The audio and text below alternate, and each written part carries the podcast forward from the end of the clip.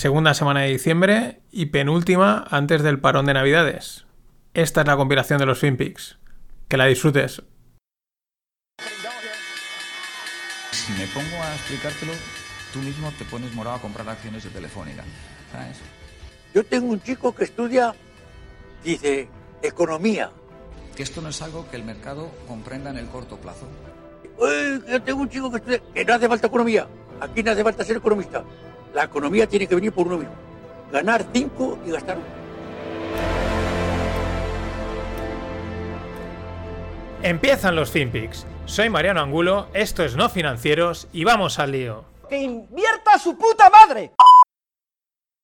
Rick, I just, I, I- just as a, as a as a public health and public service announcement uh, for the audience, the difference Wait, wait, between first a all, big box retailer. Who is this? Hold on. The difference between it's oh, who Andrew. The difference the difference between a Who big else? box retailer.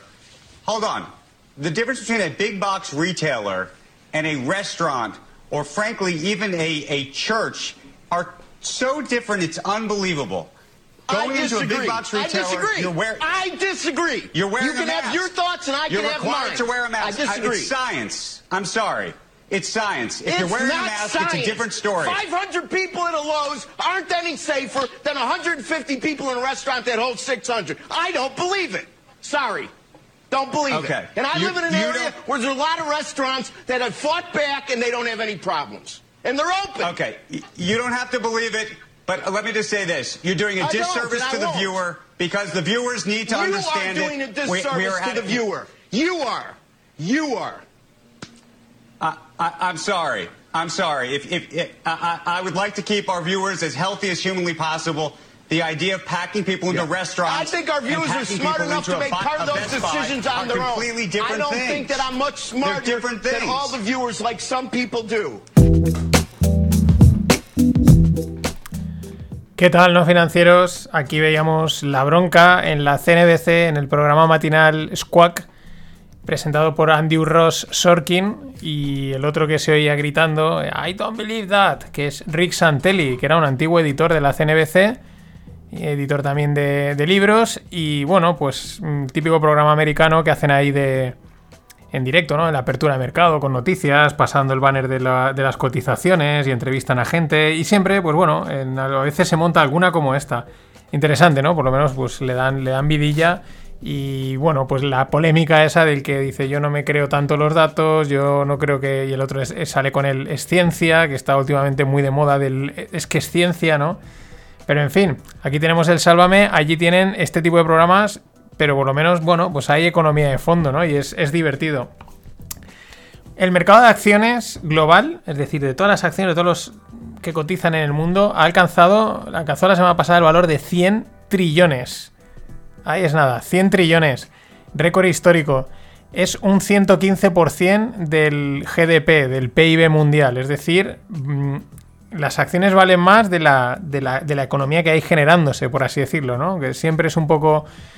Es una medida un poco. mm, virtual, entre comillas, ¿no? Es matizable en ciertos aspectos, pero bueno, no deja de ser un, un dato espectacular. 100 trillones. Bueno, yo lo que tengo claro es que a este ritmo de, de subida de mercados lo que necesito es que Trump actualice ya su billions and billions and billions porque se ha quedado desfasado. Ya cuando lo pongo, digo, esto... yo quiero ir trillions, sin trillions en trillions. Y hablando de Trump, un detalle de Melania va a estrenar, es un proyecto que ya tenía en mente, empezó en, bueno, que ya lleva arrancando desde 2018, el pabellón de la casa de tenis, allí en la, en la White House, en la Casa Blanca, bueno, pues hay una pista de tenis, la verdad es que el pabellón está muy chulo, así, con un estilo clásico, mm, muy, muy, muy guay. Y bueno, pues es, eh, era la coña un poco de, bueno, mientras aquí pues están el, el- lo han vuelto a mueblar y tal. Y me mola porque es que eh, Oba- eh, Obama, Michelle Obama, pues ella su proyecto fueron los huertos, unos huertos saludables y tal. Y Michelle, pues una pista de tenis y un estilo de tenis como Dios manda, ¿no? Pues Mel- Melania, digo, perdón, he dicho Michelle, Melania, eh, Melania en mi equipo, o sea, huertos, déjate de huertos, con lo que mola jugar al tenis, hombre. Y bueno, los tipos de interés globales, sigo con el mundo global, global, es decir, teniendo en cuenta todos, están en mínimos de 5.000 años. Y diréis, ¿pero cómo de 5.000 años? Sí, porque hay estudios, hay estimaciones, ¿no? Se sabe, pues, por escritos, etcétera, pues en a cuánto se prestaba el dinero en, pues, en épocas de eso, de aquí a 5.000 años, desde que hay eh, registros, se hacen estimaciones de lo que valían las cosas, de a cuánto se prestaba el dinero. Y teniendo eso en cuenta y teniendo un poco la deuda global de todos los países, eh, todos los mm, activos financieros, o mejor dicho, los bonos que están en negativo, eh, los tipos de interés están en mínimos globales. O sea, los tipos de interés globales están en mínimos de 5.000 años. Para que veamos un poco la barbaridad que se está haciendo a nivel financiero. Pero bueno, ahí estamos. Y matizo lo del otro día porque ya he encontrado, os hablaba del oro de Uzbekistán, que habían sacado una cosa, una tarjetita ahí con oro y donde lo vi no, estaba muy claro, pero ya he dado con una fuente que, explica bastante bien de qué va esto del oro de Uzbekistán, que parece aquí la película esa, el oro de Moscú. El tema es que es una tarjeta, una tarjeta de, crédito que lleva dentro, lleva un huequecito en el que se ve el lingote de oro, ¿no? Y entonces la tarjeta va totalmente mm, sellada mediante tecnología criptográfica. De tal manera que si alguien intenta abrir el, el S, el, el, paquetito, como sea, para coger el oro, pues cambia de color, ¿no? Y es como que te indica que ha, ha habido alguien que eso ha estado manipulado. Al mismo tiempo lleva un QR, ¿no? ¿Cuál es la gracia? ¿y esto para qué? Bueno, pues es una manera de poder comprar oro en el que, digamos, está como autoverificado. No, tienes que, no hace falta a lo mejor que te lo venda una joyería o un banco central, que son los primeros en venderlo, sino que cualquier persona en la calle dice, oye, mira que tengo este oro, que te lo vendo. Y tú coges la tarjeta y compruebas el QR, compruebas que el sellado está perfecto y dices, ah, pues te lo compro. ¿No? Con lo cual facilita la transacción y el movimiento del oro un poco, hay quien dice que podría ser como una especie de dinero en el sentido de pagos. No tiene, podría serlo por esa facilidad de transacción de que llegas y dices, ah, pues sí, está todo ok, pues te lo acepto, ¿no? Pero claro, no, vas a pagar con un lingotito de oro que vale su pasta. Más bien es una, un modelo distinto, yo creo que facilita el comprar y venderlo sin tener que recurrir a lo mejor a un, sitio oficial porque ya digo, el propio sistema está autoverificado. Si queréis un poco más de información en la newsletter os dejo el link que está bastante bien explicado. Y bueno, Finlandia va a sacar una ley para beneficiar a Nokia por el tema del 5G. Esta es una guerra que está ahí abierta desde hace ya un tiempo. Están las teorías, las teorías conspiranoicas de que esto del coronavirus tiene que ver con el 5G, que si es, bueno, que si es una capa de humo, etcétera. Bueno, no sé, pero sí que es verdad que es una guerra, digamos, por lo menos comercial y tecnológica. El 5G lo que va a traer es un nivel de, de banda de datos muy tocha, que eso permite pues manejar muchos datos eh, y por ello mucha información y bueno, pues una ventaja competitiva, ¿no? Una de las cosas que, por ejemplo, dicen que puede traer es eso, el, que realmente los coches autónomos puedan funcionar perfectamente, porque que no haya una caída en la conexión y por lo tanto te pegues un piño o que te estén operando a distancia y hay una caída en la conexión y, y te perforen lo que no toca, sino que el 5G permite, es un nivel bestial y bueno, pues ya os podéis imaginar por dónde van los tiros. Claro, hay dos, tres empresas en el mundo que son las que son capaces de desarrollar y de implementar este tipo de redes. Una de ellas es Nokia. Y bueno, pues aquí entran los chinos con su Huawei, con su ZTE y Finlandia dice, pues yo voy a proteger a los míos. También leí hace poco que Suecia estaba también planeando algo así, pues prohibir a, a Huawei o a ZTE que entren aquí. Pues bueno, si los chinos probablemente harían lo mismo, pues ¿por qué no hacerlo? Y siguiendo en China, JD, que es uno de los e-commerce más, más importantes de allí, con Taobao, con. Eh, ahora no me sale el otro nombre, Pinduoduo creo que también. Pero bueno, JD va a ser el primero en probar el yuan digital. Bien, oye, que lancen ya los, las CBDCs estas, el yuan digital, el euro digital, porque no paran de decir, este lo va a probar, va a salir ya, ya veréis cuando salgan. Eh, están haciendo pruebas. Mm, oye, si lo tenéis, sacarlo ya, que queremos verlo, queremos ver esto cómo funciona, que están aquí mm, vendiéndonos constantemente el yuan digital, el dólar digital, el euro digital y, y, qué. Pues sacarlo ya, hombre, sacarlo ya. Más cosas. Momento de IPO, los mercados están en máximos y es momento de IPOs, acordaos. Initial Public Offering, o en español, OPV, oferta pública de venta. Claro, cuando los mercados suben, pues hay apetito y entonces es momento de sacar las, empresas a bolsa para captar dinero en qué? En máximos. Una hipo que parece ser que se plantea para 2021 es la de Coursera, la mítica plataforma de cursos online muy relacionados con el mundo de las universidades Y bueno, pues van a. es- ha tirado bastante. Luego han salido otras, cada una con su, con su nicho de mercado. Así que estos parece que en 2021 también sacarán su IPO. Las IPOs que ya están mega confirmadas son la de Durdash y la de Airbnb. Lo interesante es la de Airbnb, primera, porque como he dicho, va a salir las acciones en el rango alto. Mm, en en torno parece ser a los 56-60 dólares, pues claro, dicen, no, esto irá entre los 40 y los 60, pero ya que estamos, intenta colarlas a 60, lógico. Pero lo interesante es que de- del paquete de acciones que van a emitir, eh, de esa pasta que capten, hay una parte que la van a dedicar a, un, a una dotación para los eh, dueños de Airbnb, ¿no? La idea cuál es? Eh, pues digamos, parece ser que es como generar un poquito más de, de engagement, ¿no? De que el, el dueño, el que trabaje contigo, el propietario de un piso que esté en Airbnb, pues tenga una motivación para estar en Airbnb y no estar en otro lado. ¿Por qué? Porque esa dotación económica es una especie de fondo que pueden utilizar pues para renovar la casa en momentos de duros como pueden haber sido el pasado el- con esta pandemia pues ayudar a, a esta gente. Y es una manera de bueno de, de fidelizar quizás a ese a ese propietario y que no se te mueva a otro lado. Es una cosa bastante interesante. Y bueno ahí dicen que quizás pueda ser uno de los de las claves ¿no? a futuro de este, de este mercado que cada vez hay también más, digamos, el Airbnb de los no sé qué, el Airbnb de los no sé cuántos, ¿no? Y al final eso es muchísima competencia y el dueño del piso pues mm, le da igual estar con uno que con otro, con el que más me pague, lógicamente. Y hablando de operaciones corporativas, la semana pasada se cerraba al final la, de, la compra de Slack por parte de Salesforce. Al final han sido 27 billions. Toma ya, 27 billions. Y lo curioso es esta carta que en noviembre del 2016 publicaba Slack eh, dando como la bienvenida a Microsoft. Es decir, en noviembre de 2016 Microsoft sacaba Microsoft Teams y entonces los de Slack iban un poco de, de listillos, ¿no? De nosotros estamos aquí ya, etcétera. Pues le hicieron una carta, eh, bienvenidos, ¿no? Como diciendo, ya, pero bienvenidos Microsoft, pero aquí los que mandamos son noso- somos nosotros. Bueno, cuatro años más tarde, el resultado es que eh, en 2016 Slack tenía 4 millones de usuarios, en 2020 tiene 12 millones, 12 millones y la han vendido por 27 mil. Espectacular. Microsoft en 2016 tenía, Microsoft Teams tenía 0 millones, en 2020 tiene 115 millones de usuarios.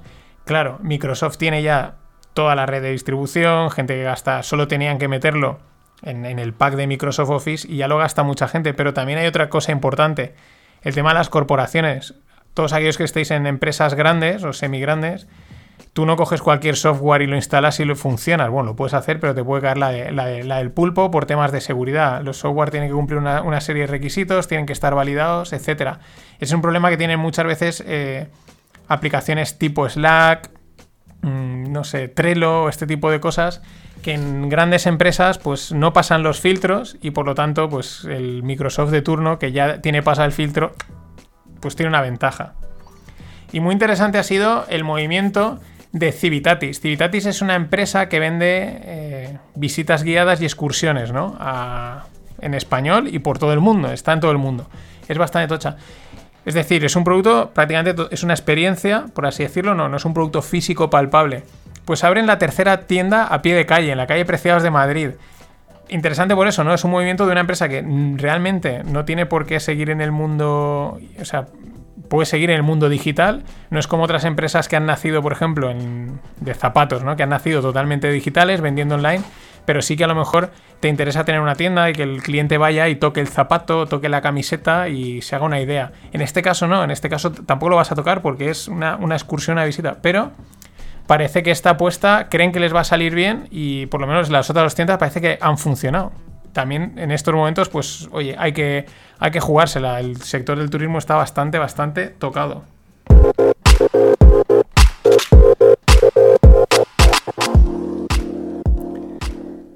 Y de startups os traigo dos startups que he encontrado y me han... Es que son de estas que dices, ¿cómo? Seller X. Estos son de Berlín. Han cerrado una ronda de 100 millones. Este mismo... em, vamos, empezaron a funcionar hace nada y su primera ronda 100 kilos. ¿Qué es lo que hacen? Lo que hacen es comprar en marcas que producen en- para Amazon. La típica empresa que vende en Amazon, que es un FBA, eh, un Fulfillment Amazon Business, es decir, cumple los requisitos de Amazon y puedes vender en Amazon. Ya sabéis que esto, ahí también hay un mundo enorme. Y hay marcas, pues que, mm, bueno, todos habéis comprado en Amazon y sabéis que hay marcas que esta marca de dónde ha salido. Es que a lo mejor solo está creada para vender en Amazon por todos los requisitos. Pues estos se encargan de comprar ese tipo de marcas, llegar a un acuerdo con los dueños mm, favorable, ¿no? En el que estén cómodos, y pero ayudarles a crecer, ¿no? Porque también es un entorno muy competitivo. Ronda de 100 millones. Mm, me ha parecido muy negocio. Es como una especie de inversor que le pone dinero, pero también les ayuda luego a, a crecer y quieren comprar como 20 o 30 marcas, ¿no? Pero fijaros, mm, al final no solo el, lo que genera alrededor este tipo de negocios como Amazon. Y la segunda es Katawiki. Es un marketplace de cosas especiales. En Holanda, ronda 150 millones. Ronditas. ¿Qué es cosas especiales? Vinos, sellos, billetes, eh, trenes de estos a escala, obras de arte, ¿no? Este tipo de cosas yo creo que es como de anticuario, de ese estilo. No es de anticuario, sino este tipo, sobre todo en esa línea, y bueno, pues se vende online. Ellos dicen que es un marketplace de curado, ¿no? Es decir, como de cosas seleccionadas, pero ronda de 150 millones, tela marinera. Y por último, blockchain, un proyecto llamado Terra, no tiene nada que ver con la Terra española, que no lo parece muy interesante, pero ahí hay cosas que no me acaban de encajar. Es decir, mm, son unos tokens que van a replicar el movimiento de acciones de bolsa pero eso no quiere decir que estés comprando la acción. ¿sabes? No está. No es que saquen un token de una acción de Tesla y hayan comprado una acción de Tesla y por lo tanto. Vale, mm, está como respaldado, ¿no? Está vaqueado, que se diría. No, no, simplemente replica el movimiento, es decir, un derivado puro y duro eh, sobre unas acciones. Mm, dice, para facilitar el acceso, y dices, pero si ya hay unas empresas que hacen las compras estas de microacciones, no sé. Mm, esto también está liado con el mundo DeFi, puedes hacer staking y cosas así, pero a mí que, ¿para qué quiero comprar una acción virtual? Pues para eso compro la original o, me voy al sistema clásico. No sé, mm, veremos a ver hacia dónde tira y os lo contaré. Nada más, hasta mañana. Dice el tío literalmente, dice, el mundo no me parece hecho para mí. Hostia, esto es buenísimo. El mundo no me parece hecho para mí. Evidentemente, macho, es que el, el mundo no está hecho para ninguno de nosotros.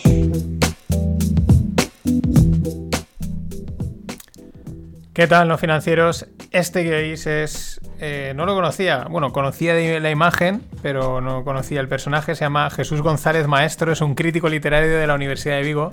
Se ve que es famosillo ahí en internet, pues por este tipo de, de así, de, opiniones así muy directas y muy claras, ¿no? Y me ha hecho gracia, digo, pues esto, perfecto para empezar. El mundo no está hecho para nosotros y tampoco está hecho para los tipos negativos. Escotado, Antonio Escotado, el súper famoso filósofo, el que el, nombre de los enemigos del comercio es de su trilogía, es un honor a él, dice que cuando que históricamente, estudiando la historia económica, cuando todas las civilizaciones que han pervertido el valor del dinero han acabado sucumbiendo. Es decir, no han entendido que pues para el dinero hay que pagar por él, si lo prestas o si te tienen que pagar y si lo pides prestado, pues te tienen que pagar y cuando eso se pervierte, dice que históricamente eh, las cosas han ido al traste. Tasa del Euribor en menos 0,50%. Los que tengan hipotecas variables pueden estar bailando. Aún así, eso también presiona a la baja las hipotecas eh, de tipo fijo. Mucha gente pues está, pues intenta renegociarlas, evidentemente. No sé cuánto tiempo les dejan los bancos renegociar y dice, oye, firmaste una fija, pues es una fija, ¿no? Pero bueno, claro, al menos 0,50. Es decir, es que eh, me pagas por prestarme dinero. Mm, es que no sé, cuesta, cuesta mucho entender y mira que llevamos tiempo hablando de ello. Al mismo tiempo, el bono a 10 años de Portugal también en negativo, por primera vez en la historia. A ver, y el de España está casi, casi a punto de ponerse en negativo. Mm, ¿Cuál es la lógica de los tipos de interés? Pues que un país que está pues, con una situación económica complicada, si va a pedir dinero, pues tendrá que pagarlo caro, porque el que te lo presta dice, uy, este igual quiebra y no me lo devuelve, con lo cual, para asumir ese riesgo, me tienes que pagar más tipo de interés y así yo te presto el dinero. Por eso los créditos estos al consumo, el típico que anuncian en la tele, pues los tipos de interés son altos. ¿Por qué? Pues porque a saber qué pasa con ese dinero y dicen, bueno, pues si me lo pagas a este, a este precio, si tú me das estos intereses, yo te lo doy sin problemas. Pero no, aquí estamos en una intervención monetaria espectacular. Como comentaba en el podcast de ayer, eh, los tipos más bajos en los 5.000 años, en los últimos 5.000 años, que se parece ayer, parece que empezamos ayer. Y ahí estamos y ahí seguimos. El mundo no está hecho para esto. Ya veremos hasta, ya veremos cuánto dura y por dónde peta. Pero que esto va a petar, seguro. Pero ya digo, puede pasar tiempo, ¿eh? Tampoco nos creamos que va a ser el lunes que viene.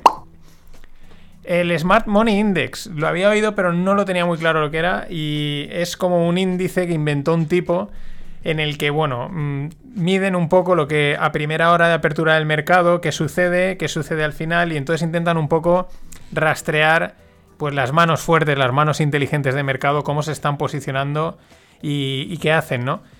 Bueno, pues está en divergencia. Digamos que lo que dicen es que cuando el, el mercado, en este caso el SP500, hay Smart Money Index para un montón de mercados.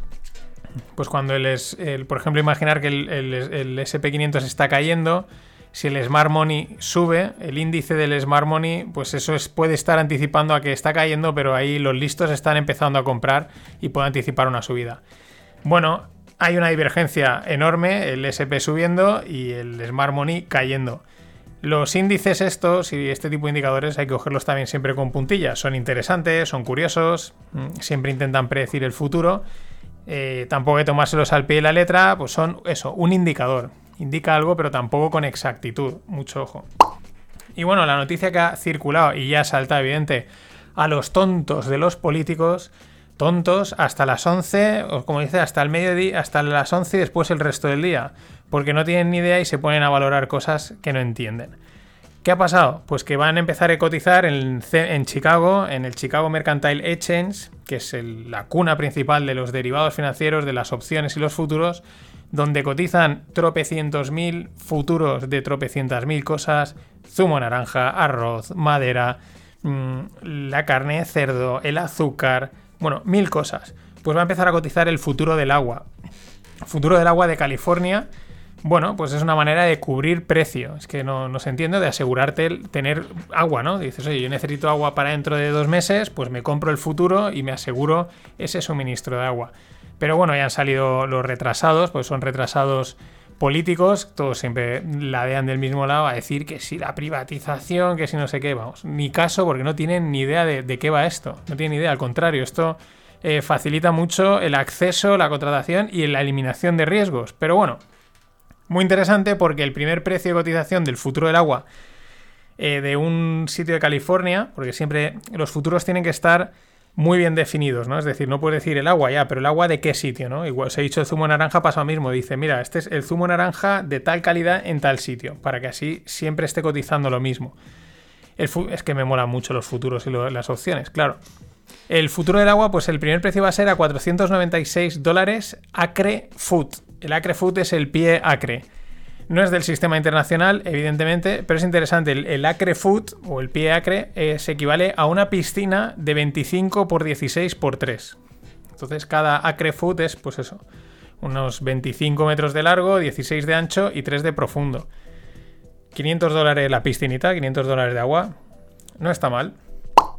Más cosas. La Indonesia Biopharma dice que la vacuna, seguimos a vueltas con las vacunas, evidentemente. La Indonesia esta dice que la vacuna de la, de la empresa china Sinovac, que dijeron que su vacuna era el 97%, pues ahora dicen que bueno, que un momento que esto hay que revisarlo y hay que confirmarlo bien.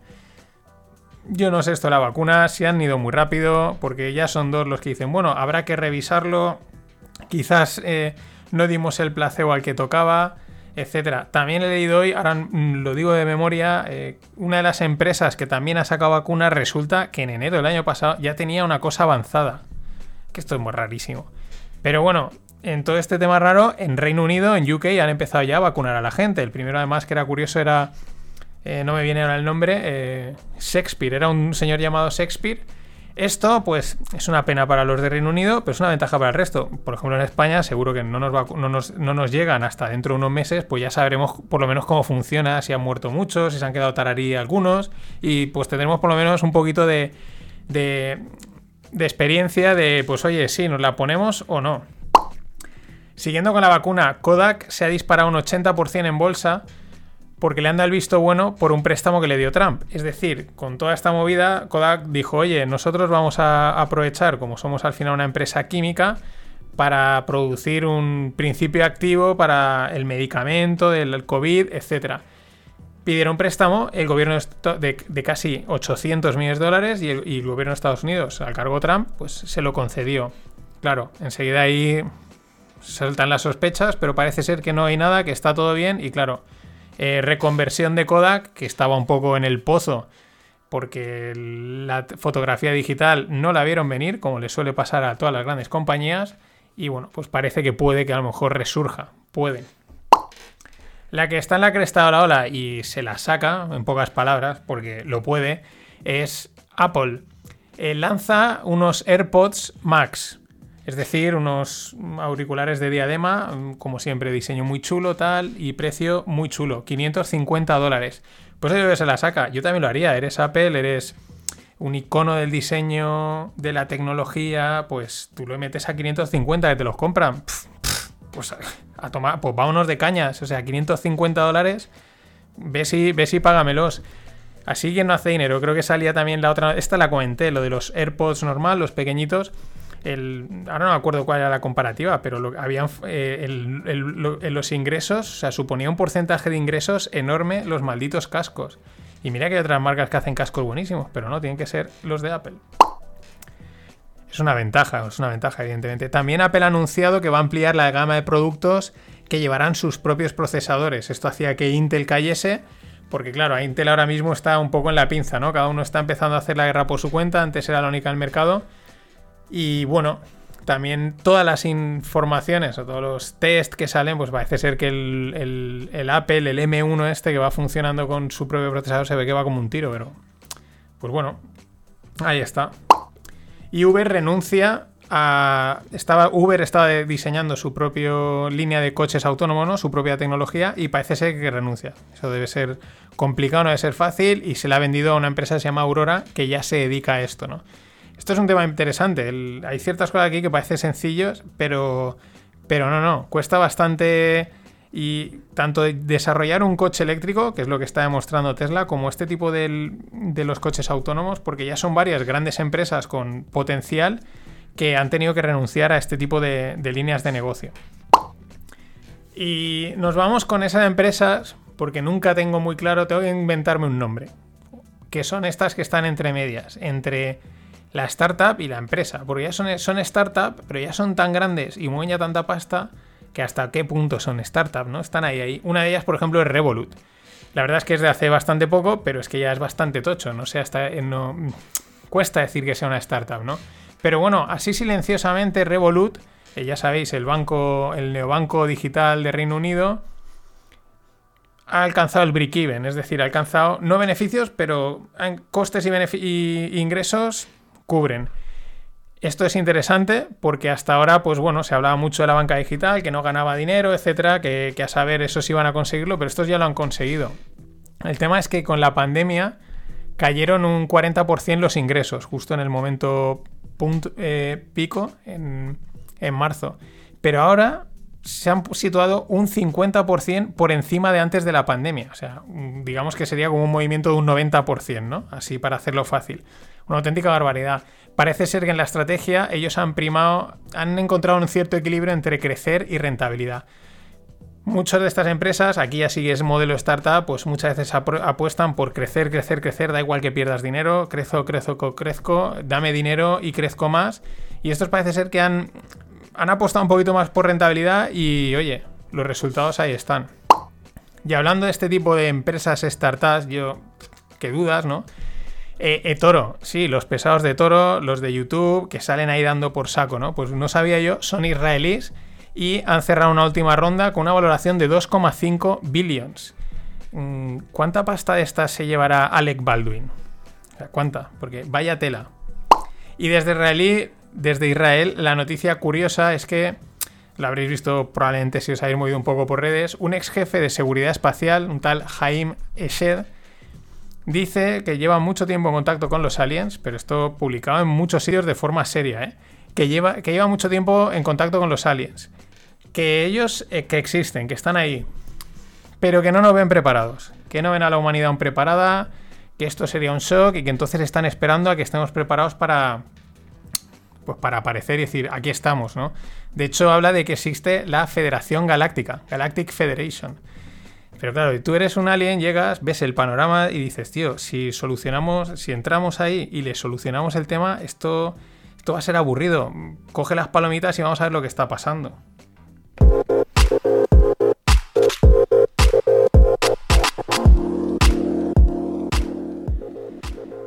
Y ahora sí, startups, startups. Esta me ha molado bastante. Sanguina, desde Estados Unidos. Selfies de dedo, es decir, el selfie de tu, de tu, de tu dedo, de tu dedo de la mano, para detectar la carencia de hierro. Se ve que miden a través de la foto y tal la hemoglobina y son capaces de detectar la carencia de hierro. Me parece fascinante. La verdad es que eh, la telemedicina va a ser un campo a tener muy en cuenta por este tipo de cosas. Sí que es verdad que mucho ojo, porque una de las cosas que estamos viendo, por lo menos en, yo creo que con la pandemia, es, una cosa es la telemedicina, que cierto tipo de diagnósticos te lo dan a distancia, pero yo creo que ese contacto paciente-médico en persona es muy importante y eso se está perdiendo y creo que es, también, es clave también para la sanación del paciente. Pero bueno, un selfie de dedo, ¿por qué no? Si ya nos hacemos selfie de todo. Y luego otro proyecto que se llama Outlier, también, otro tema que tiene tela. Es eh, lo que ofrecen son cursos de nivel universitario, cálculo, estadística, eh, astronomía, de ese tipo. Evidentemente de forma online, con una calidad top, eh, ofreciendo una experiencia inmersiva. Podéis entrar en la página web, la dejo en la newsletter, muy chula. Al fin, y pero ¿cuál es la clave? Que permiten transferir, que tú ganes los créditos y los puedas transferir. Es decir, como que son convalidables con cualquier universidad. Al final esto em, empieza a apuntar a esa, digamos, descentralización de la educación en la que, bueno, pues me haré los cursos donde me toquen y si me son los créditos convalidables, pues adelante, ¿no? Y aquí las universidades, sobre todo públicas, yo creo que, no, la van a, no la van a oler. No la van a oler. Y por último, el que creo que se está pasando, pero bueno, allá él eh, se ha venido súper arriba. Es Michael Saylor, el CEO de MicroStrategy, la empresa que hace unos meses se hizo famosa porque había metido, creo que eran 500 millones en Bitcoin como eh, moneda de reserva. Pues bueno, el tío se viene arriba y ahora va a sacar unas notas convertibles para captar 400 millones y meterlos en Bitcoin.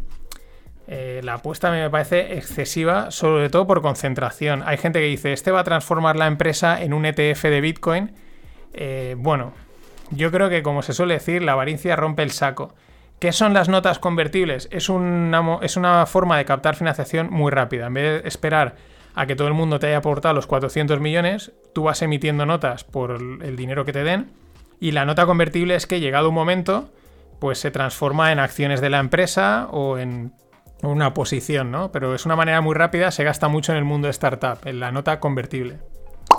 Y luego, cripto y relación con España. El BBVA lanzará eh, servicios cripto, parece ser en breve. Probablemente serán de custodia y también de trading, ¿no? De compra-venta.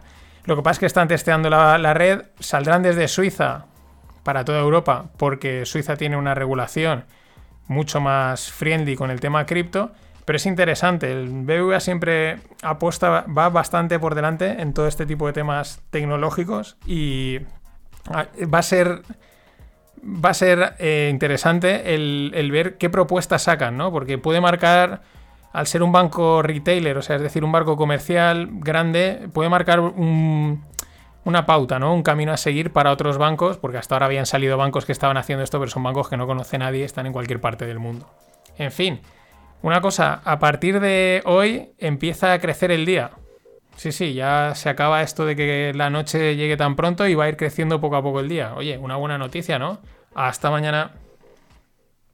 We are still in the review and consideration stage, but we've just launched a, a public consultation so that consumers and Europeans can actually express their preference and tell us whether they would be happy to use a, a digital euro just in the way they use a euro coin or a euro banknote, knowing that it is a central bank money that is uh, available and, and that they can rely upon. Hola, no financieros. Aquí estamos con Christine Lagarde, la magna más del Banco Central Europeo. Bueno, con un discursito muy bonito de cara a la galería, ¿no? En el que dice que han sacado, pues para que la gente, los europeos, mmm, digan cómo quieren gastar el euro digital. El euro digital, el dólar digital, pues se lleva hablando mucho y es muchas propuestas, pero esto tiene mucha trampa, porque claro, ella dice que si lo queremos gastar como gastamos actualmente el dinero, hay gente que dice que solo puede servir para pagar, pero es que si la gente no tiene ni idea, ni siquiera yo mismo que las voy siguiendo, te digo, ¿cómo quiero gastarlo? pues no lo sé. O sea, yo no lo sé cómo lo quiero gastar. Déjamelo unos días, déjame probarlo y a ver. Y te digo, y te digo qué, modelo prefiero. Con lo cual lanzas una pregunta que la gran mayoría no va a saber responder, por lo tanto no la responderá. Y los que la respondan, pues la responderán, pues, pues mira, por esto mismo, ¿no? No sé, te contesto esto. Eh, es una pregunta para quedar bien, es lo, que funciona hoy en día. Tú lanzas los nuevos sistemas democráticos en los que tú preguntas cosas, pero luego hace lo que te da la gana. Y ahí están. Y ya puestos, pues podía preguntar también por otras cosas. Ya que vas a preguntar, pues preguntarnos si nos parece bien que eh, se imprima dinero y se compre cualquier tipo de deuda, que al final lo único que está haciendo es hundir la competitividad, hundir los salarios, está haciendo que el dinero no, no llegue a la calle, sino que se quede en, las capas altas, porque esto solo pueden hacer ciertos banqueros, ciertas empresas, con lo cual hacen una financiación buenísima y luego ellos prestan a la que toca y ganan pasta. Pues pregúntanos también eso si nos parece bien. Ya que estamos, Cristín, adelante. Y hablando de monedas digitales, desde China, una. Claro, estos. Estos no preguntan. Una de las bondades del cashless, de, no tener dinero, pues esto, privado, se le podría decir, es que te pueden. Dicen, no, es que así banearemos a los criminales. Un criminal, pues no puede pagar. Porque como todo el dinero es digital y está controlado, pues no te dejamos pagar. Y claro, pensamos, ah, pues está muy bien. Un criminal no tiene por qué ser de sangre, también financiero, ¿no? Y dice, ah, pues oye, está muy bien, esa gente se lo merece ya, pero ¿y si deciden que también porque has dejado de pagar una multa o porque cualquier pequeño problemilla eh, o, simplemente dicen, no, es que tú, tú no puedes pagar, te banean. De esto, de esto parece que va a ir el tema. Y es bastante... Eh, asusta bastante porque al final el control va a ser absoluto. En fin, ahí estamos. Tampoco no, nos tenemos que cruzar de brazos, tampoco vamos a hacer más, pero, pero pintan, las cosas pintan entre el embrollo que se están metiendo con imprimir dinero e intentar salvar la economía, que lo único que hacen es hundirla más a largo plazo, y este tipo de jugarretas, mmm, mal. El banco, vamos con otro banco, el Banco Central de Japón. Es el mayor accionista de la bolsa de Japón. Por esto mismo, ellos, los japoneses, lo que estamos haciendo en Europa y en Estados Unidos lo empezaron a hacer ya hace unos años. El emitir dinero y comprar, comprar deuda. Comprar deuda para intentar salvar una economía que está ahí zombificada. Por eso a esto se le llama la japonización de la economía. Es la zombificación. Lo que os he contado. Cae la competitividad, caen los salarios. En fin, eh, claro, de ahí han pasado a comprar eh, acciones. Acciones. ¿Por qué? Pues porque el yen y el franco suizo, y meto aquí también a los suizos porque le está pasando lo mismo, son dos divisas que se consideran de refugio. Entonces hay mucha demanda en, cierto, en momentos de incertidumbre de esas divisas. ¿Eso qué quiere decir para, el banco, para los bancos centrales? Si se llevan sus divisas, que tienen una deuda ¿no? con la gente que se ha llevado la divisa, por en un momento dado pueden llegar y decir, oye, eh, te la compro, ¿no? O sea, te, te la vendo es como una deuda para el Banco Central y esa deuda, es decir, pasivo, lo que, me, lo que debo, en el otro lado tengo que generar activo, ¿no? lo, que, lo que me deben, lo que genera. Y pues venga, a comprar acciones. El máximo, el, mayor accionista de la bolsa de Japón. Y esto mmm, quizás en cualquier momento empezamos a ver, ya lo hemos dicho, Yellen lo dijo, compras en Estados Unidos de acciones por parte del Banco Central y en Europa dicen que no tiene tanta munición, pero vamos, yo no diría que no. Los que tienen que estar contentos son todos los que les encantan el Estado, la intervención estatal y todas estas cosas, porque lo más capitalista que hay, que es el mercado, pues ya empieza a estar en, prácticamente en manos del Estado de una manera directa o indirecta. Y de Estados Unidos, perdón, de Japón nos vamos a Estados Unidos, porque ayer salía la, la noticia, el estado de Texas, el gobernador de Texas demanda a los estados que están ahora ahí en, con el tema de las elecciones, que están ahí en duda, ¿no? Que están ahí en disputa. Mm, eh, Georgia, Pensilvania, Wisconsin, vamos, eh, los cuatro, el cuarto ahora que no me sale, pues los ha demandado, estado contra estados, pero es que a esa demanda se le une Alabama, Arkansas, Florida, Kentucky, Mississippi, South Carolina, South Dakota y Luisiana. Si os dais cuenta y si conocéis un pelín la geografía americana, son un poco estados del sur contra estados del norte. Esto hace poco, en la semana pasada, el abogado este que os ponía desde Georgia decía I-70-76, que es el- la guerra de la independencia. Y hace poco también Rey Dalio, del que luego os hablaré, apuntaba que Estados Unidos está al borde de la guerra civil. Que son de estas cosas que dices, "Puf, ostras, pero como no, tan alarmista, igual es bus- estás buscando el clic, el, titular, e igual te estás yendo de madre, pero claro, cuando ves este tipo de cosas, estados contra estados, mm, que es muy difícil, ¿no? Pero ya te hace, empiezas a dudar. Y en empresas, Uber eh, sigue vendiendo algunas divisiones. El otro día vendía su división de, coches autónomos y ahora vende la división de aerotaxis. Estos yo creo que es que se vinieron muy arriba, se empezaron a meter en mil cosas, pensaban que iban a ser la leche. Lleva mucho tiempo que la gente dice, Uber no gana dinero, crece mucho, pero no son rentables y quizás han empezado a decir, bueno, pues vamos a intentar ser rentables, que ya toca, que ya llevamos tiempo. También es verdad que estamos en un momento de mercado mm, en el que hay apetito inversor. Dices, ¿cómo? Si estamos, aún no hemos salido de, de la que nos hemos metido con la pandemia. Ya, pero el mercado está así, hay como apetito inversor, está todo muy eufórico, todo muy contento y quizás es el momento adecuado para vender divisiones o empresas en momentos altos. Con ello, un inversor tech del que no tengo el nombre, os pone, tenéis el tweet en la newsletter, porque no pone el nombre, pero él dice que, un inversor en, tecnología, que dice que para nada estamos en una burbuja. Que qué, qué, qué va, que no estamos en una burbuja. Al mismo tiempo, Durdas y Airbnb han salido a bolsa en el rango máximo, ¿vale? El rango de precios, bueno, entre, tan, entre 30 y 60, pues al máximo, a 60. Hay apetito, pero no hay burbuja. Mm, Las burbujas, lo repito, se sabe que son burbujas cuando se pinchan, pero tampoco podemos negar que la realidad es una a, a nivel económico y la y el mercado está en, vamos, desatadísimo. Por cierto, SoftBank, la mítica SoftBank de Japón, eh, tiene un 25% de Durdas. Estos han hecho un negociazo, porque acordaos que Durdas en verano eh, cerraba ronda a 16 billions y con, lo que ha salido se ha ido unos 40 billions de valoración. O sea, prácticamente ha multiplicado por, más de dos, por más de dos los de SoftBank. Y siguiendo con DoorDash, porque es, como el globo de aquí, muy interesante el apunte que hacía Frank Tormen. Yo también lo creo que alguna vez lo he comentado. En, que va a acabar siendo va a acabar siendo un negocio de dark kitchens. Las dark kitchens son restaurantes que no están abiertos al público, que cocinan y venden a través de los, de los servicios de delivery, pues como decíamos, de decir marca blanca, por así decirlo. Aunque no tienen por qué ser de mala calidad, sino simplemente marca blanca.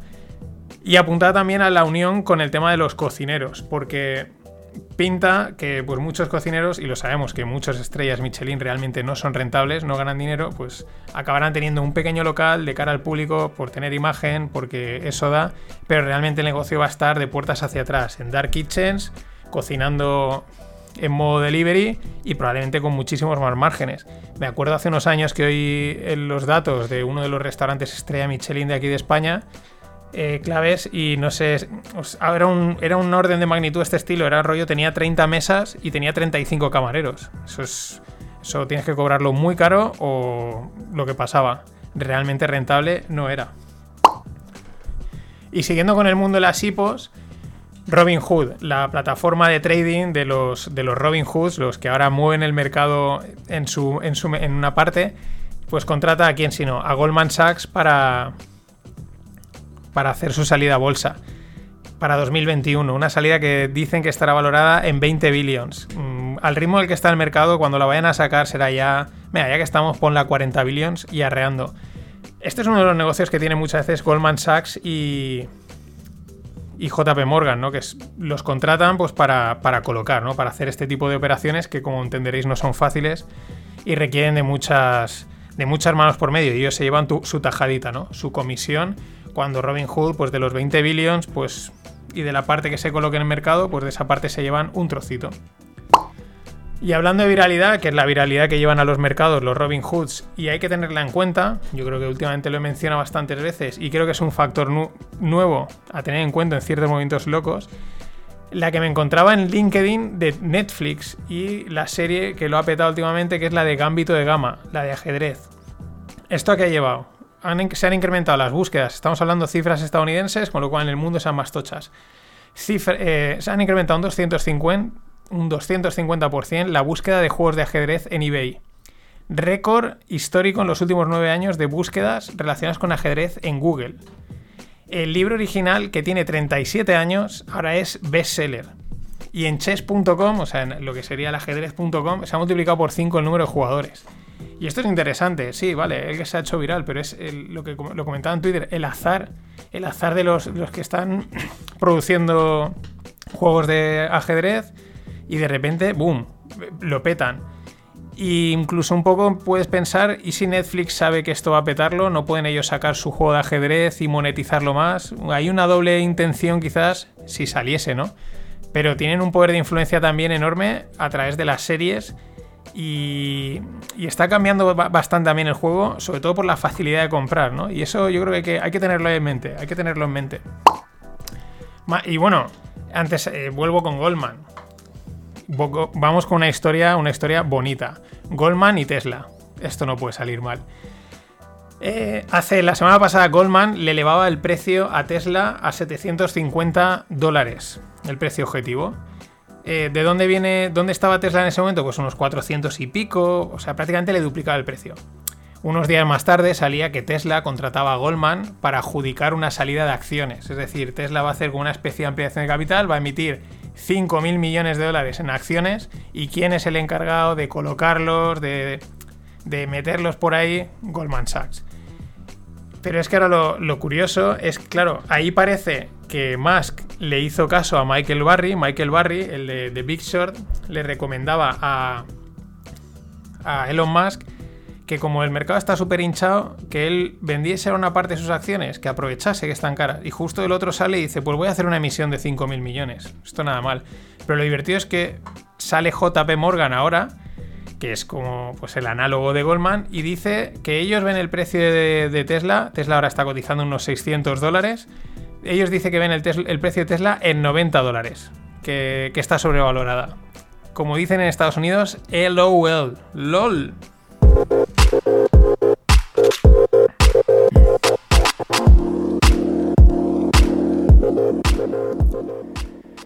Y en el mundo startup, una rayada llamada NextMind. Podríamos decir que es el Neuralink. Acordaos, Neuralink es la, la startup esta de Elon Musk que te, te mete unos cables en el cerebro y estás ya conectado a un ordenador y eres un- una máquina, una medio máquina. Pues bueno, NextMind es como un, el Neuralink que vienes de París pero sin conectar cables. Os lo dejo en la newsletter, es como una banda que va en la cabeza y detrás lleva como un disco. Pero el disco simplemente va apoyado en, la cabeza, ¿no? Junto con la banda. No, no, se te inserta nada ni te pincha nada. Va directamente apoyado en la cabeza. Y con eso controlan cosas. Pero enciende un altavoz, mm, eh, conecta al ordenador. Es, o sea, es, un- un viaje, o sea, es una rayada enorme. Bueno, pues han empezado ya a hacer las entregas de estos aparatos. Valoración, 400 euros. Mucho ojo porque esto ya da menos cague. El- lo, de, lo de Elon Musk que te tienen que hacer ahí una especie de cirugía.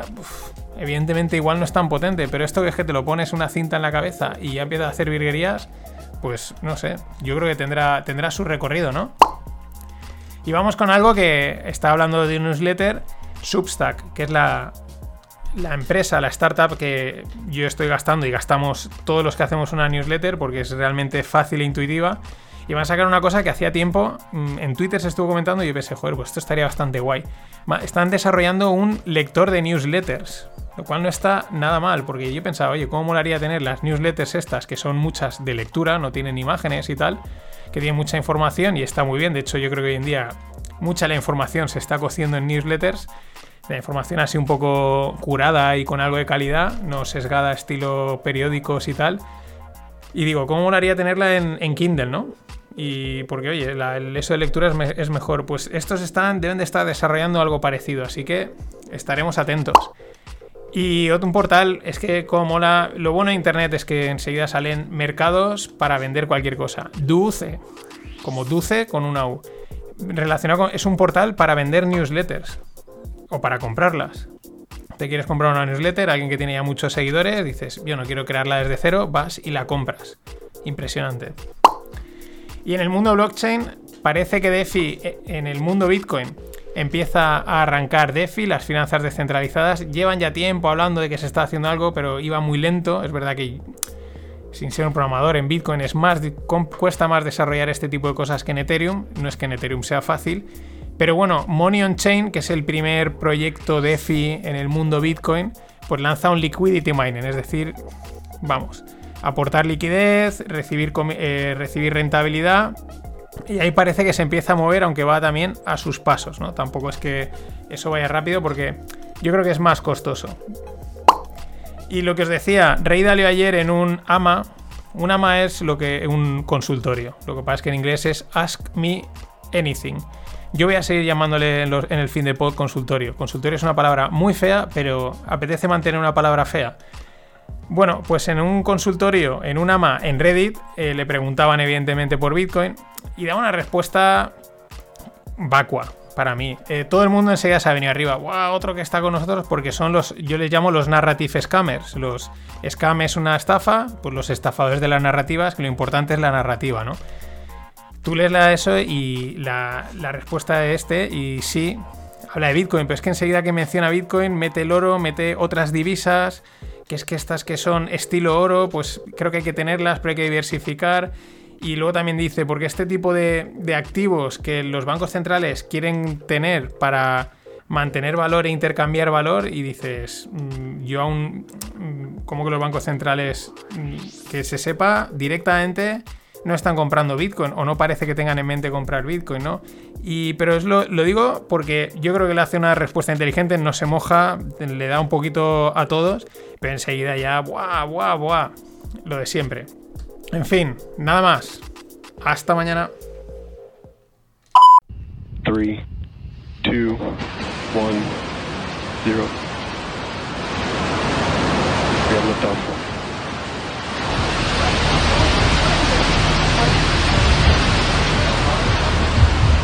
Guys, this is this is actually looking like it's working.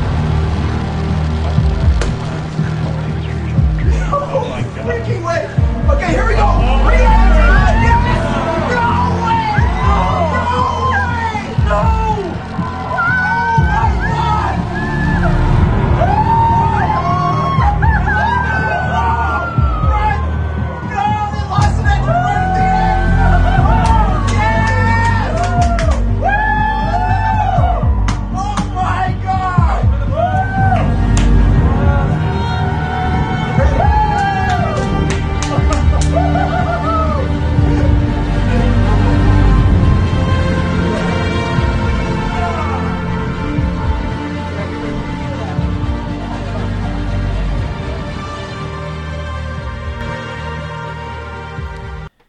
Mientras Elon Musk con su puro...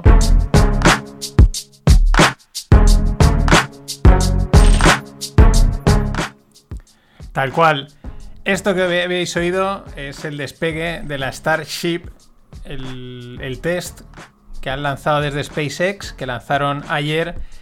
Y bueno, este es un mix que he hecho entre los dos vídeos, los tenéis en la newsletter porque el vídeo, vamos, es espectacular. La nave, he visto ya comparativas, es tan, eh, vamos, es más grande que un avión, aunque no lo parece, pero es un pepinaco enorme. Y bueno, sale en recto, ¿vale? Es el despegue este que, que estáis oyendo. Y cuando dicen el. Bueno, el No Way viene ahora después. eh, hay un momento en que llega al punto más alto, desconectan los propulsores que se vean, supongo que habrán otros. Y entonces la nave empieza, empieza a caer, pero a caer bien. Es que eso es lo que es flipante, ¿no? O sea, se queda sin el propulsor, se queda como flotando en el aire, aunque algo lo esté sustentando. Y cae bien. O sea, el culo se le echa para atrás, la punta va cayendo hacia adelante. Y cuando está más o menos eh, a la, en horizontal, un poquito inclinada, encienden los, otra vez los propulsores y arranca.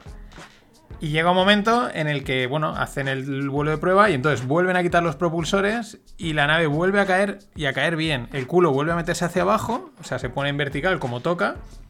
Y ahí es cuando viene el no way, el, el here we go, no way, que es cuando está justo en vertical, se vuelven a encender los propulsores, baja hacia abajo y se posa en el suelo. Cuando se posa, peta, pega una petardada espectacular.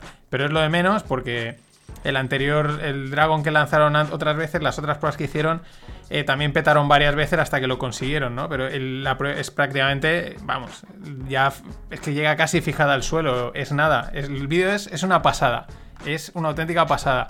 Y mientras que yo me veo a Elon con su purito y ahí, desde Texas, ya sabéis que se ha movido a Texas, le ha, dado, ha dicho a, a California que no sé qué le dije, me dijo, pues ahí os quedáis. Me piro a Texas, dice que por temas operativos y tal, pero sé que también algo tiene que tener ahí con movidas con, el con los gobernadores demócratas de Texas. Yo creo que Elon es un poquito más republicano. En fin, vamos con los FinPix. Una de cal y una de arena en datos internacionales. Salían las peticiones de despido en Estados Unidos de desempleo y bastante, bastante más altas, unas 800 y pico mil respecto a las 700 y pico mil previstas. La semana pasada eran buenas, esta malas, pues ahí estamos. El, el miércoles salían los inventarios de petróleo y eran altísimos, pero, pero muy altos. Es decir, como que no se ha consumido y de repente la demanda era como que, era, como que no, era, no iba a ser buena. Y entonces cae el petróleo, y cae el Nasdaq, y cae el SP500, y cae el oro. Remonta el petróleo y los otros no remontan. Y hoy el petróleo llegaba a 50 dólares. En fin, una de cal y una de arena. Y así estamos desde hace tiempo. Lo que les gusta es retrasar las negociaciones. Hablo del Brexit. Las han aplazado al domingo. Mucho ojo, porque los domingos, mmm, cuando hay que dar malas noticias para el mercado, se dan el domingo. ¿Por qué? Porque así está todo cerrado. Ellos igual ya han tomado sus posiciones o las pueden tomar un poquito antes. Y cuando abre, pues abre donde toca. No digo que vaya a caer el lunes, el lunes, ni mucho menos, simplemente es un hecho anecdótico que he visto ya varias veces. Ya pasó en la caída de marzo, cuando, decidieron hundir el petróleo. Fue una reunión que justo estaba sucediendo el domingo, con el mercado cerrado. Esto lo hacen siempre a conciencia. Por. Bueno, es verdad que igual. Si pasase en el mismo. estando abierto el mercado, igual era una auténtica locura. Pero. Pero bueno, importante. Mientras, en realidad se habla más de las vacunaciones en, en, Reino Unido y en cualquier otro, en cualquier otro sitio, que del propio Brexit. Y es algo que al final ya no sabes si es que estamos ya aburridos, si va a ser importante, no va a ser importante, será duro, no es, semiduro, como el turrón. No tenemos ni idea. Y hablando de, de Europa, el, el, BCE pues continúa, amplía a 500.000 millones, se dice pronto, 500.000 millones que no va a oler prácticamente nadie, para compras activos, compras de deuda, etcétera, para bueno, para seguir estimulando la economía. La economía pues no la estimulan, es como zombificándola, lo que os contaba ayer. Pero bueno, pues 500.000 más, dale ahí a la maquinita y sacamos 500.000 que se quedan allí, se quedan ahí en, los mercados, como tuiteaba hoy, hoy un americano, un trader americano, decía, ¿queréis ver inflación? Pues eh, hacer que esos 500.000, hablo del Banco Central Europeo o de los trillones americanos, dárselos directamente a la gente y veréis lo que es la inflación. Veréis cómo la gente se pule el dinero en dos días. El dinero está fluyendo simplemente a, a manos grandes que de ahí lo meten en acciones, en inversiones. Acciones, rates, etcétera. Y por eso pues está todo mega hinchado. Consiguen inflación, pero la consiguen donde no, donde no quieren, ¿no? Pero lo importante para este tipo de entidades son las previsiones, no la realidad. Es decir, ¿por qué? Porque han salido revisan las previsiones de la inflación a la baja. Esto es curioso porque hasta ahora siempre las tiraban al alza, siempre se equivocaban, con lo cual ahora si las revisan a la baja, ¿qué quiere decir? ¿Que va a ir más a la baja o que realmente ya va a empezar a ir hacia arriba? Ni idea. También han sacado previsiones para el PIB. Lo digo, eh, realizado contra previsto, no, solo previsto, porque así es más fácil. Reducen para el 2021 del 5 al 3,9. O sea, vamos. Pero eso, es que son previsiones. Yo lo que haría, mi consejo para el BCE es que cierren la división de previsiones, la cierren totalmente, nada, o sea, todo el mundo a la calle, no pasa nada, encontrarán trabajo, pones una web y, los ciudadanos votamos. Ayer decía Lagar que quiere que saber cómo queremos gastar el euro digital. Pues que ponga una web y nosotros votamos qué, inflación creemos que va a haber y seguro que acertamos más. Seguro que todos diciendo, ah, yo un 3, yo un 4, yo un 0,5. La media, al final, seguro que acertamos. Y bueno, la inflación en realidad mm, nos la venden, pero no está. Y en China hay datos de que han, han, han tenido deflación en noviembre. Es decir, los precios han caído en noviembre. En China, que en teoría están mejor que nosotros, han pasado mejor la pandemia esta y toda la movida y ya están funcionando normal. Pues signos de deflación. Y para acabar la vuelta al globo terráqueo, eh, Putin eh, también relacionado con la inflación y Rusia eh, ordena mantener los precios de la comida. Y esto porque hay una inflación bastante fuerte. Se ve que es un problema que llevan mm, lidiando con él bastante tiempo. Eh, los chinos, por otro lado, están comprando, ya os lo he contado, cerdos. Y, bueno, cerdos ya han comprado todo lo que tenían que tener, pero se ve que soja están empezando a comprar ya la del año que viene, eh, mucho antes de lo que toca. Esto es otra cosa que a veces he leído por ahí. Parece que realmente las cadenas de suministro de comida mm, siguen estando en tensión, ¿eh? No, no está la cosa tan tan clara. Claro, sobre todo con los chinos que, que- se, se ponen a comprar y se quedan solos. Vamos con. Bueno, como podríamos decir también inflación, los en Estados Unidos los precios de coches de segunda mano se disparan de un más o menos iban subiendo, tenían un incremento de precios de en torno a un 2% hasta un 10%, bastante curioso, es podríamos decir, venga, la burbuja de los coches de segunda mano, entre comillas, ¿no? Pero bueno, mm, es lo que tiene el, que ahora el transporte público pues está marcado marcado como poco sanitario y el mundo pues ha gastado, la gente se ha lanzado a comprar este tipo de cosas. Interesante. Bueno, una noti- un FinPic más. Y bueno, para subida, la que tuvo ayer en bolsa GLSI, Greenwich Life Sciences. Es probablemente una de las mayores subidas en un día que ha habido nunca, sin ningún tipo de cosa rara de split de acciones y tal, sino pura y dura, una subida del 2400%. ¿Por qué? Pues porque entraron en sus, un medicamento en fase 2 de, para el tratamiento del cáncer de mama y para arriba, 2400%. Pa- Puede que sea récord histórico de subida en un día. Espectacular. Eh, También han sido espectaculares las dos salidas a bolsa, mm, las llevo comentando esta semana, de Durdas y de Airbnb. Air- Durdas en el primer día de cotización, claro, a lo que pasa es que al lado del 2400 esto nos va a parecer poco, pero es espectacular. Eh, Durdas pasó, subió un 86%, prácticamente duplicó el precio en el mismo día de cotización. Pero es que Airbnb hoy eh, la salida inicial era 68 y, vamos, ni la han olido. Ya se ha ido a 150 en nada. De, nada, en, minutos. Una auténtica barbaridad, una auténtica locura. Y bueno, un tema que eh, creo que en los dos lados del mundo, en China y en Estados Unidos, ¿no? El meter en vereda a las tecnológicas. Facebook, 48 estados del fiscales de 48 estados del país y el organismo regulador del comercio eh, le meten una demanda a Facebook por antitrust, por temas de competencia y parece ser que le instan a deshacerse de Instagram y WhatsApp. No sé si es una avenida muy arriba de estos fiscales porque, ostras, Instagram y WhatsApp es demasiado, pero sí que yo creo que los dos grandes gobiernos están diciendo vamos a meter a esta gente en vereda que tiene mucho poder antes de que ellos nos metan a nosotros en vereda. Y el craqueo, ¿no? El fracking, digamos, de las tecnológicas es un riesgo que hay que tener en cuenta. Porque claro, se lo ganan a pulso. YouTube sigue eh, censurando, ahora elimina cualquier vídeo que diga que Trump ganó las elecciones. ¿Y qué haces en las redes sociales si no troleas y cuentas lo primero que te dé la gana? Yo no te... O sea, es... En fin.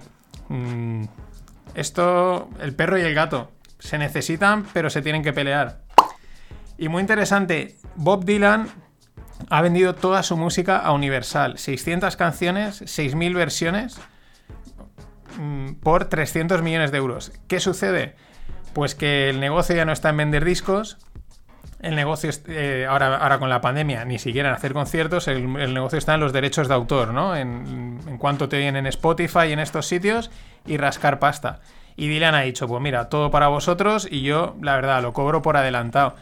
Goldman Sachs calcula que de cada 10 dólares que pagamos a, una, a un, por ejemplo, un Spotify, unos 3,8, o un 38%, 3,8 van para la discográfica, 3,3 para la plataforma, podría ser Spotify, Spotify. Spotify sería como algo de patatas fritas, ¿no? Bien, 1,7 al músico y 0,6 a los compositores, ¿no? Es ahí donde hay, hay un melón, bueno, un melón no, ahí las grandes discográficas tienen, lo tienen esto cogido por las manos totalmente y es una pena porque si se abriese ese mercado eh, creo que habrían oportunidades muy interesantes en todos los sentidos.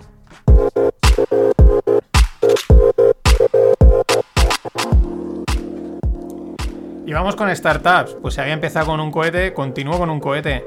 Orbex, una startup de, el de espacio de ahí de UK, ha captado 24 millones para lanzar su cohete desde Escocia. Aquí un oyente que sé que vive allí, Pedro, eh, pues igual cuando lo lancen te puedes ir a, verlo ahí en directo. Orbex. Recordaos que por aquí por España tenemos, concretamente en Valencia tenemos una que también PLD Space está intentando eh, lanzar su, sus cohetes. Y luego os traigo, otra startup que me ha, esta es de España, me ha llamado mucho la atención, se llama Book a Corner. ¿Qué hacen en Book a Corner? Software de alquiler de, espacios en centros comerciales.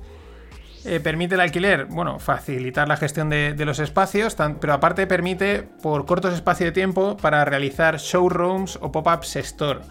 Esto es muy interesante porque los centros comerciales, yo creo que antes de la, de la pandemia ya, mm, ya empezaban a estar en, pro- en problemas. En Estados Unidos había muchos abandonados por el tema del comercio online. La pandemia creo que les acaba de dar la puntilla, pero claro, son unos grandes espacios que habrá que rentabilizar de alguna forma y evidentemente algún uso mm, práctico tienen que tener.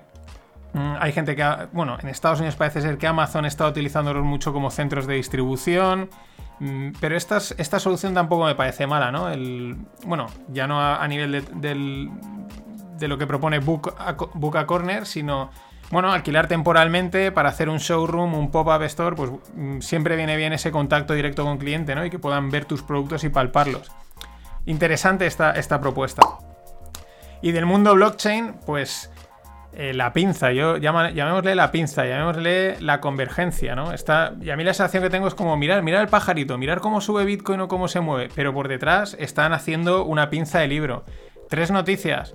Francia quiere forzar el KYC, el Know Your Client, es decir, quiero saber perfectamente quién tiene una criptomoneda, de dónde es, o sea, fuera del anonimato, con lo cual eh, la narrativa esta de que esto es buah, eh, libertad y tal, mm, la están, la están cercenando totalmente. Francia, por un lado, el Stable Act, que es una ley, una propuesta de ley de Estados Unidos para regular las stablecoins.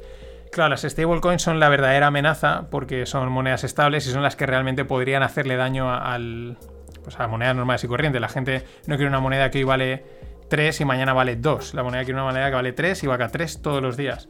Las stablecoins proponen eso y el Stable Act este va muy fuerte contra las eh, stablecoins.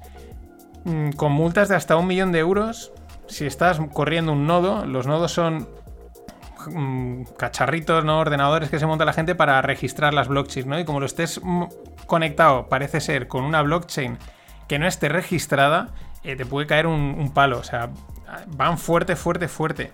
Y no pasa nada si no vas fuerte porque hay algunos que se te unen. En este caso, Paxos y BitPay, que son pues dos grandes eh, jugadores de este mundo de las criptomonedas, de compra-venta y estas cosas, pues han solicitado licencias para regulatorias para ser bancos o licencia bancaria en Estados Unidos. Es decir, bueno, mm, aprieto un poco y luego ya aparte ellos vienen. Con lo cual, muchas de estas narrativas happy y tal, que están muy bien, ¿eh? Y ojalá fuesen así, pero al final el poder del Estado es el poder del Estado.